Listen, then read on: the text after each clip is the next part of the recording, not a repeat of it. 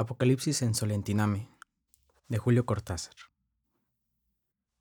Los ticos son siempre así, más bien calladitos, pero llenos de sorpresas. Uno baja en San José de Costa Rica y allí están esperándote Carmen Naranjo y Samuel Robinsky y Sergio Ramírez, que es de Nicaragua y no tico, pero ¿qué diferencia en el fondo si es lo mismo? ¿Qué diferencia en que yo sea argentino, aunque por gentileza debería decir tino, y los otros nicas o ticos? Hacía uno de esos calores y para peor, todo empezaba enseguida. Conferencia de prensa con lo de siempre. ¿Por qué no vivís en tu patria? ¿Qué pasó que Blow Up era tan distinto de tu cuento? ¿Te parece que el escritor tiene que estar comprometido? A esta altura de las cosas, ya sé que la última entrevista me la harán en las puertas del infierno y seguro que serán las mismas preguntas. Y si por caso es Che San Pedro, la cosa no va a cambiar. ¿A usted no le parece que allá abajo escribía demasiado hermético para el pueblo? Después el Hotel Europa, y esa ducha que corona los viajes con un largo monólogo de jabón y de silencio. Solamente que a las siete, cuando ya era hora de caminar por San José, y ver si era sencillo y parejito como me habían dicho, una mano se me prendió del saco y detrás estaba Ernesto Cardenal, y qué abrazo, poeta. Qué bueno que estuvieras ahí después del encuentro en Roma, de tantos encuentros sobre el papel a lo, a lo largo de los años. Siempre me sorprende, siempre me conmueve que alguien como Ernesto venga a verme y a buscarme. Vos dirás que hiervo de falsa modestia, pero decirlo nomás viejo. El chacal aúlla, pero el ómnibus pasa. Siempre seré un aficionado, alguien que desde abajo quiere tanto a algunos que un día resulta que también lo quieren. Son cosas que me superan. Mejor pasamos a la otra línea. La otra línea era que Ernesto sabía que yo llegaba a Costa Rica y dale, de su isla se había venido en avión porque el pajarito que le lleva las noticias lo tenía informado de que los ticas me planeaban un viaje a Solentiname, y a él le parecía irresistible la idea de venir a buscarme, con lo cual dos días después Sergio y Oscar y Ernesto y yo colmábamos la demasiado colmable capacidad de una avioneta Piper Aztec, cuyo nombre será siempre un enigma para mí, pero que volaba entre hipos y borborigmos ominosos mientras el rubio piloto sintonizaba unos calipsos contrarrestantes y parecía por completo indiferente a mi noción de que el azteca nos llevaba derecho a las pirámides del sacrificio. No fue así, como puede verse. Bajamos en los chiles y de ahí un jeep, igualmente tambaleante, nos puso en la finca del poeta José Coronel Urteche, a quien más gente haría bien en leer y en cuya casa descansamos hablando de tantos otros amigos poetas, de Roque Dalton y de Gertrude Stein y de Carlos Martínez Rivas, hasta que llegó Luis Coronel y nos fuimos para Nicaragua en su jeep y en su panga de sobresaltadas velocidades. Pero antes hubo fotos de recuerdo con una cámara de esas que dejan salir ahí nomás un papelito celeste, que poco a poco y maravillosamente y Polaroid se va llenando de imágenes paulatinas. Primero ectoplasmas inquietantes y poco a poco una nariz, un pelo crespo, la sonrisa de Ernesto con su vincha nazarena, Doña María y Don José recortándose contra la veranda, a todos les parecía muy normal eso, porque desde luego estaban habituados a servirse de, esas cámaras, pero yo no. A mí ver salir de la nada, del cuadrito celeste de la nada, esas caras y esas sonrisas de despedida, me llenaba de asombro y se los dije. Me acuerdo de haberle preguntado a Oscar qué pasaría si alguna vez, después de una foto de familia, el papelito celeste de la nada empezara a llenarse con Napoleón a caballo, y la carcajada de don José Coronel, que todo lo escuchaba como siempre, el jeep, Vámonos ya para el lago. A Solentiname llegamos entrada la noche. Allí esperaban Teresa y William y un poeta gringo y los otros muchachos de la comunidad. Nos fuimos a dormir casi enseguida, pero antes vi las pinturas en un rincón. Ernesto hablaba con su gente y sacaba de una bolsa las provisiones y regalos que traía de San José. Alguien dormía en una hamaca y yo vi las pinturas en un rincón. Empecé a mirarlas. No me acuerdo quién me explicó que eran trabajos de los campesinos de la zona.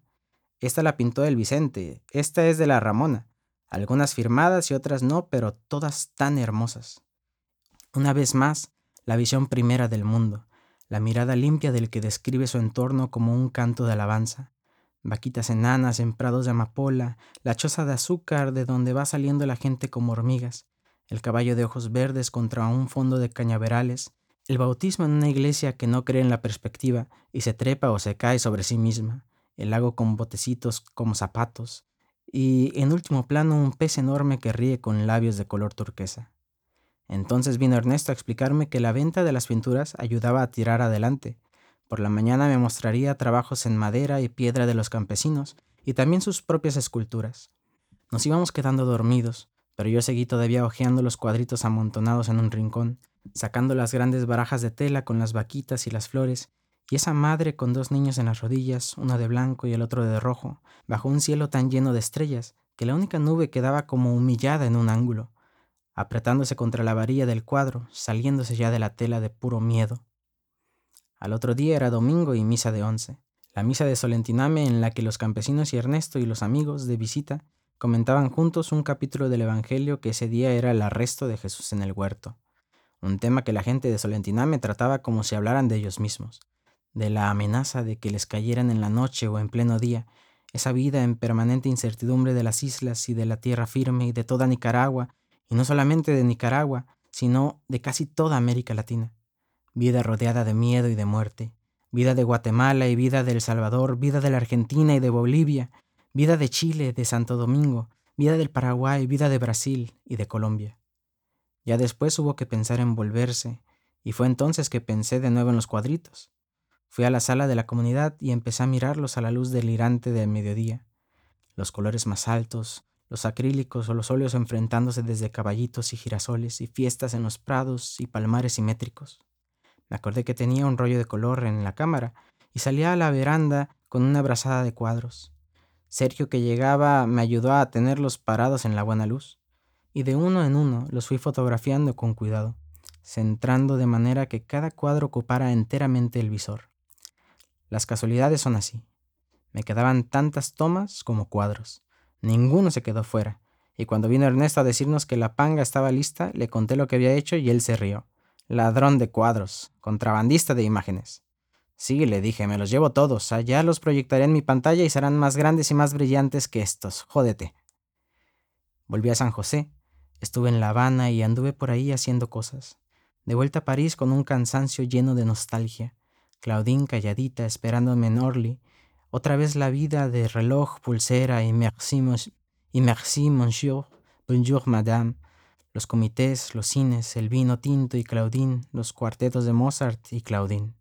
Entre tantas cosas que los sapos maletas habían escupido sobre la cama y la alfombra, revistas, recortes, pañuelos y libros de poetas centroamericanos, los tubos de plástico gris con los rollos de películas, tanta cosa a lo largo de dos meses, la secuencia de la escuela Lenin de La Habana, las calles de Trinidad, los perfiles del volcán Irazú y su cubeta de agua hirviente verde donde Samuel y yo y Sarita habíamos imaginado patos ya asados flotando entre gasas de humo azufrado.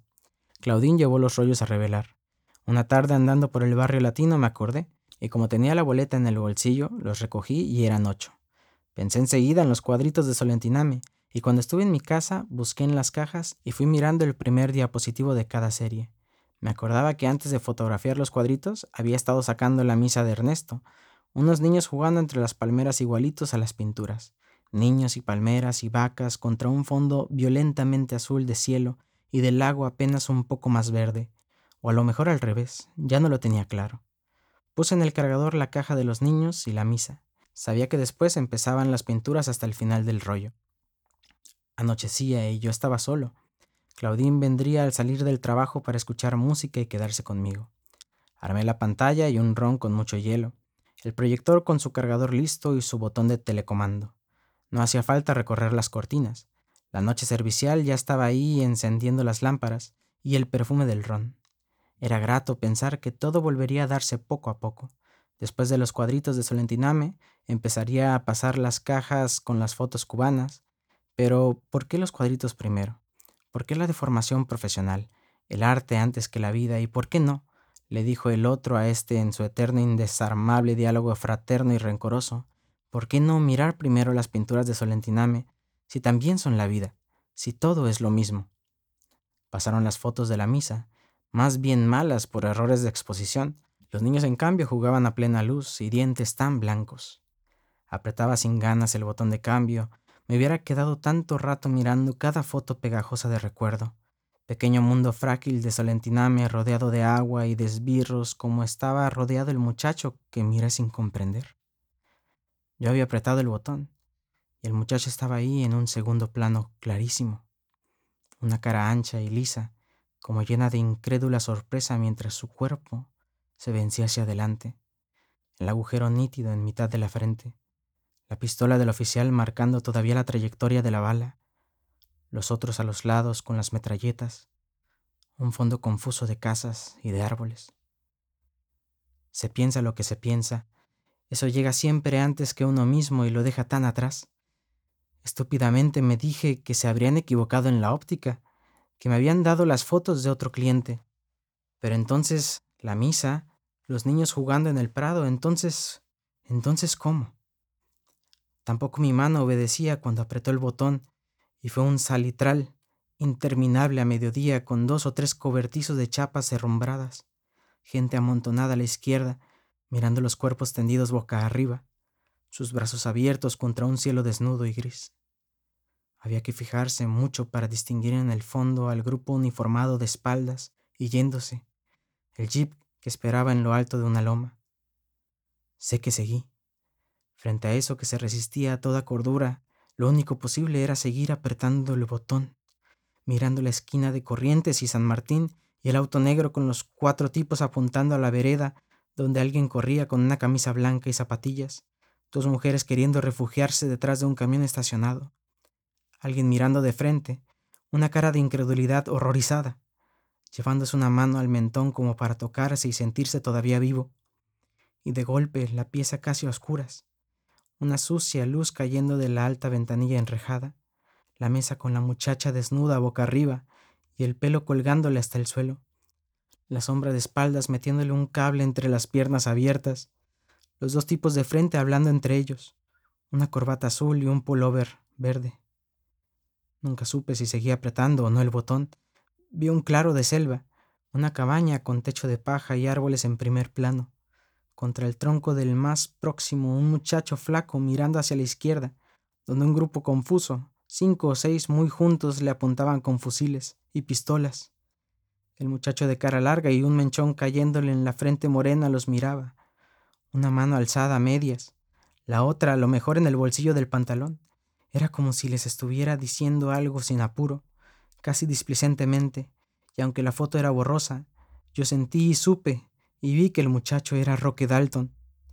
Y entonces sí apreté el botón como si con eso pudiera salvarlo de la infamia de esa muerte y alcancé a ver un auto que volaba en pedazos en pleno centro de una ciudad que podía ser Buenos Aires o Sao Paulo. Seguí apretando y apretando entre ráfagas de caras ensangrentadas y pedazos de cuerpos y carreras de mujeres y de niños por una ladera boliviana o guatemalteca, y de golpe la pantalla se llenó de mercurio y de nada, y también de Claudine, que entraba silenciosa volcando su sombra en la pantalla antes de inclinarse y besarme en el pelo y preguntar si eran lindas, si estaba contento de las fotos, si se las quería mostrar. Corrí el cargador y lo volví a poner en cero. Uno no sabe cómo ni por qué hace las cosas cuando ha cruzado un límite que tampoco sabe.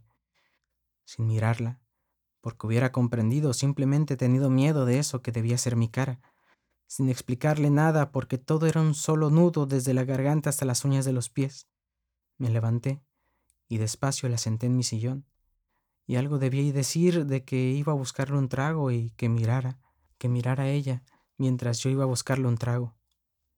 En el baño creo que vomité, o solamente lloré, y después vomité o no hice nada, y solamente estuve sentado en el borde de la bañera dejando pasar el tiempo hasta que pude ir a la cocina y prepararle a Claudine su bebida preferida, llenársela de hielo y entonces sentir el silencio darme cuenta de que Claudine no gritaba ni venía corriendo a preguntarme, el silencio nada más, y por momentos el bolero azucarado que se filtraba desde el departamento de al lado.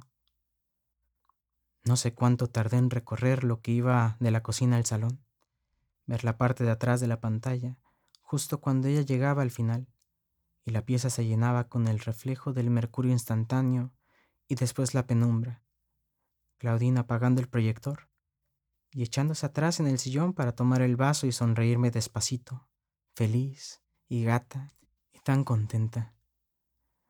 Qué bonitas te salieron. Esa del pescadito que se ríe y la madre con los dos niños y las vaquitas en el campo. Espera, y, y esa otra del bautismo en la iglesia. Decime quién los pintó. No se ven las firmas.